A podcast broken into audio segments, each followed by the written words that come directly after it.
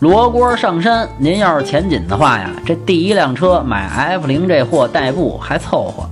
不过这前提呀，是您得能忍得住车里头那股子味儿，尤其是这后侧窗不能降，只能侧开一条缝儿，那味儿就更散不出去了。一点零配五档手动变速器，动力啊就跟没有一样，最高能开到一百五。不过呀，那可是玩命的，油耗低，百公里六个。